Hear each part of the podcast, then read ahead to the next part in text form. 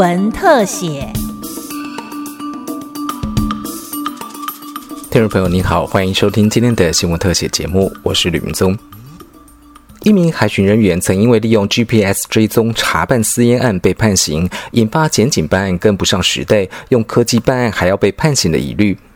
为了让第一线司法机关人员免于处罚，法务部最近研拟完成了科技侦查法草案，并对外公告，希望赋予检警科技办案的法源。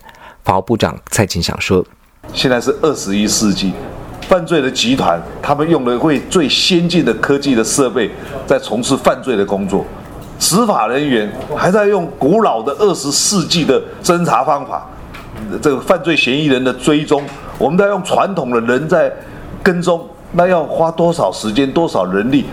透过科技的设备跟踪他的行踪的话，可以减少多少的人力跟物力，而可以达到效果。我们定这个法，其实就是一个法治的观念啊，要保障人权才要立法啊。有人以为说啊，韩国不要立法，韩国已经在做了，他根本就是认为有其他的法律就可以来遵循。那我们呢，更严谨的是要特别法。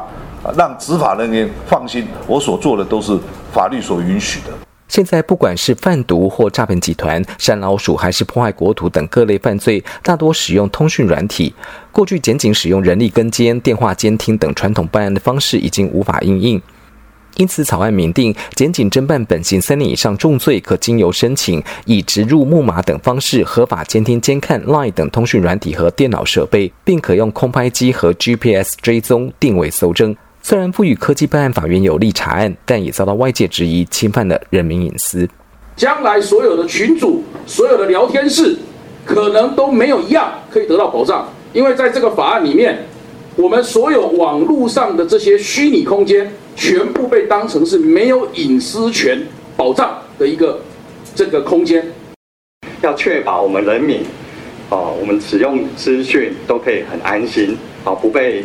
不会不会被骇客或者是其他人侵侵入，但是这部法案就是授权给政府，他可以带头去当一个骇客，这个是不是政府应该要做的事情？我们也是有一点疑虑了。哈。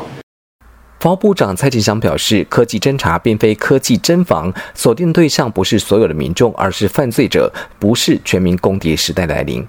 那我们讲的是犯罪的侦查，哦，一定要构成犯罪，而且是重罪才会。启动，那到底要不要由检察官来核定啊，或者是说要送法院来审核，这个都有可以讨论的空间了。法务部检察司长林景村也表示，监听监看网络电话和文字有其必要性，现行通报法无法含瓜，而科技侦查法有设计了发动和审核门槛，司法处分有救济制度，提升办案武器也能保障人权。针对他的申请核准期间啊，事后的通知。还有资料的销毁，还有它的救济，其实都有完整的规范。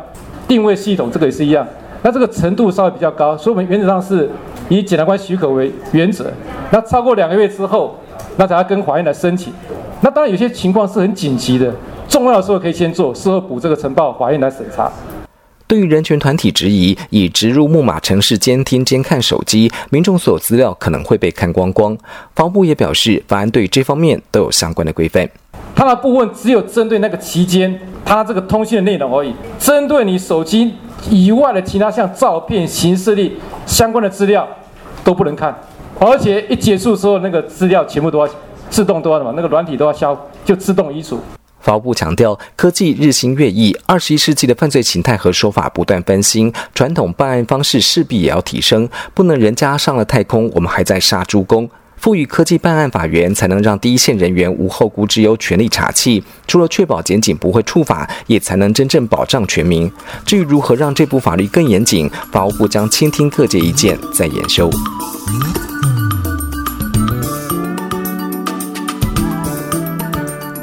以上新闻特写由金广记者吕明宗采访制作，谢谢您的收听，再会。